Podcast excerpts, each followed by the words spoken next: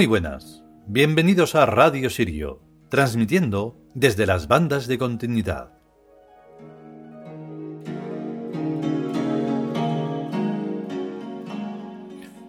Pues no sé lo que sería ayer, pero estaba muy de capa caída. Y hoy pues no hay grandes diferencias porque seguimos en un estado alarmante, no de alarma, rodeado de gentuza que solo quiere, no sé, vernos morir, mm, arruinarnos, no sé, pero vamos, seguimos igual.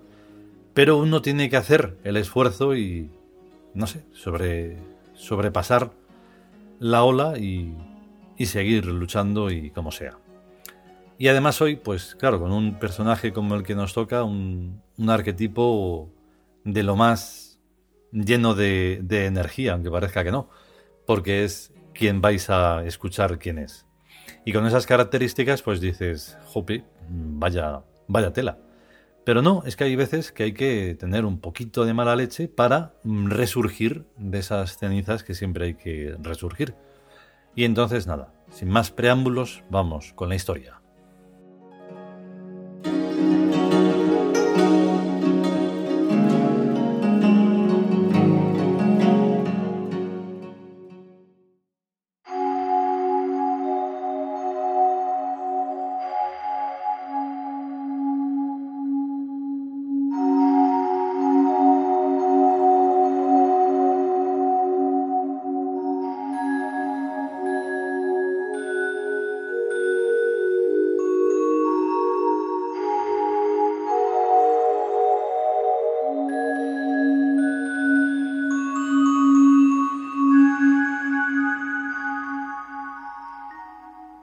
Dioses chinos.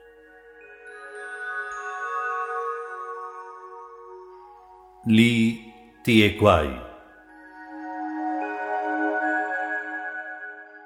Texto. Li Tiekwai es el primero de los ocho inmortales. Su nombre significa Li, muleta de hierro, debido a la muleta que siempre le acompaña. También lleva consigo una calabaza llena de medicinas milagrosas que ofrece a los necesitados y una bella cinta de oro adornando su cabello. Fue conocido sobre todo por abandonar y regresar a su cuerpo a voluntad y por sus muchas curaciones milagrosas.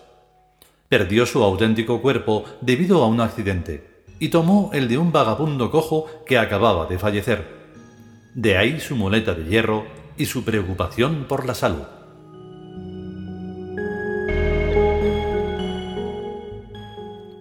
Comentario. ¡Qué temazo, tío! La transferencia psíquica. La historieta del dios Li Tiekwai puede encontrarse en el Google y no es cosa de repetirla aquí. Lo que a mí me interesa, además de que es un dios que cura las enfermedades de todas clases y hasta resucita a los muertos, es su capacidad de transferirse desde un cuerpo de persona a otro cuerpo de persona. Yo he visto algunas películas en las que esto está tirado de fácil. No explican la teoría general de la transferencia psíquica, pero de eso ya me encargo yo. Primero hay que analizar lo que uno es y tiene. Uno es un yo, que es un tetraedro en movimiento que tiene dentro a su consciencia. Rodeando al tetraedro está el alma, compuesta a su vez de mente y psiquismo. El psiquismo es la interrelación de alma y cuerpo. El cuerpo se tiene, no se es. La mente y el psiquismo, mitad y mitad. En parte se tiene y en parte se es. La transferencia psíquica es por tanto el traspaso de el yo y de parte de lo que le rodea desde un cuerpo de persona a otro cuerpo de persona. Insisto en lo de de persona porque es el cuerpo humano al que estamos acostumbrados a vivir dentro.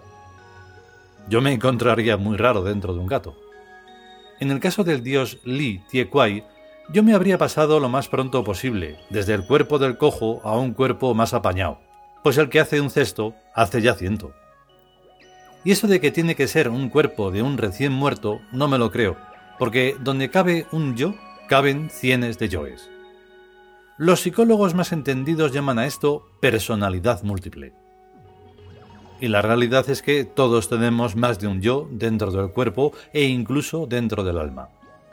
O sea que Li Kuai no tuvo que quedarse dentro del cojo más que un ratillo, el suficiente para que se presentara ante su vista un tío más joven y más sano, y transferirse a la mente del tío.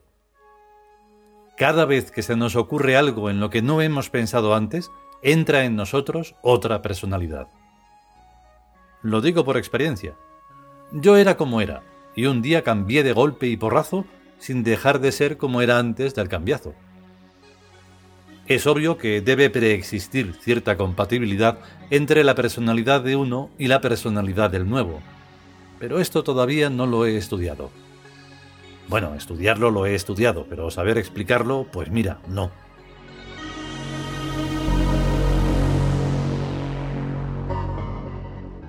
Lo de los ocho inmortales fue escrito durante la dinastía Yuan, y se refieren a personajes reales y físicos que vivieron durante las dinastías Tang y Song. Lo que significa que, sobre un fondo histórico, se crearon leyendas interpretativas que no deben tomarse al pie de la letra. Por eso no me creo eso de que Li Kuai tuvo que quedarse para siempre dentro de un cojo. Sin embargo, para las personas sencillas, y más si son cojas, un dios cojo o algún defecto físico o alguna enfermedad resulta más simpático, pues conoce en propia carne lo molesto de ser cojo o estar enfermo, y es seguro que les ayuda a curarse. Desde su reencarnación, en que se llamó Li Kuai, hasta nuestros días han pasado unos 14 siglos, y todavía la gente le sigue rezando y pidiéndole un montón de milagros, que se los concede con gusto. Ahora bien, ¿quién se los concede en realidad? Desde luego no puede ser el Li Kuai del siglo VII, sino el como se llame la persona en que esté reencarnado en la actualidad el espíritu de Li Kuai. Comprender esto requiere conocer otra física muy diferente de la que se enseña en las universidades, la física del tiempo espiritual, por llamarla de alguna manera literalmente el secus deuc.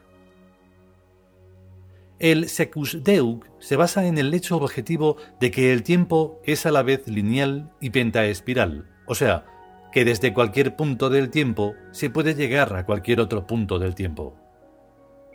Una pentaespiral es una espiral de cinco dimensiones, las tres del volumen, más el movimiento, más la consciencia.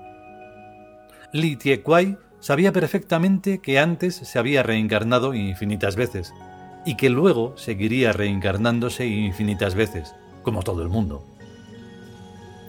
Por lo que se sabe de su carácter, malhumorado, no parece que tantas reencarnaciones le hicieran mucha gracia, como tampoco les hace a los budistas. Pero como era buena persona, y sigue siéndolo, hace de tripas corazón y en cualquier reencarnación en que se encuentre es benévolo y misericordioso con todas las personas que sufren de alguna enfermedad. Ahora no me extraña que se quedara en el cojo. Eso le hacía sentir compasión, sufrir con, respecto a los enfermos y a la gente sufriente, a la vez que le permitía desahogarse el mal genio, o más bien emberrenchinarse, que era lo que le gustaba. No, es que hay personas que como no están enfadados, no están contentos. Cada cual tenemos nuestras rarezas. Resumiendo algo de todo lo dicho, la transferencia psíquica es un hecho que, quiérase o no, todos los seres hacen cuando se mueren, y que también puede hacerse sin morirse. En este segundo caso solo hay que aprender cómo se hace, y se hace conociendo la física espiritual del tiempo, lo cual viene a ser lo mismo que conocer a la física del tiempo en profundidad y ponerla en práctica para sacarle las mayores prestaciones.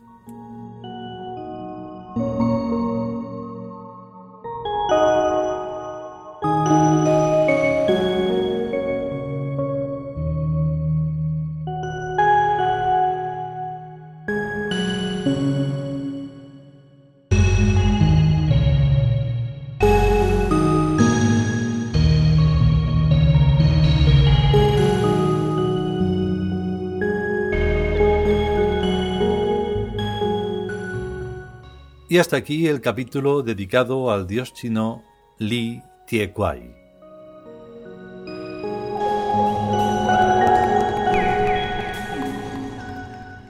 Pues todas estas historias que tenemos de los ocho inmortales, que empieza con este el primero, eh, es otra de las cosas que los chinos, así de andar por casa, no tienen ni idea. Nosotros cuando teníamos la tienda física en la calle Mayor, y teníamos la oportunidad de poder hablar con algún, alguna persona china y preguntarle, viendo ya los, nuestras máscaras de los dioses chinos, no tenían ni idea. Les hacía gracia que nosotros eh, representáramos semejantes personajes o, bueno, eh, dioses de su, de su país y de su historia, pero no tenían ni idea, o sea, mm, nos quedábamos un poco alucinados. De hecho, no recuerdo a nadie, bueno, más allá de, de algún dios que tenga que ver con la compasión, como Quan Yin, que es muy popular y que lo tienen en los restaurantes chinos, pues... Pero más allá de eso, vamos, es increíble.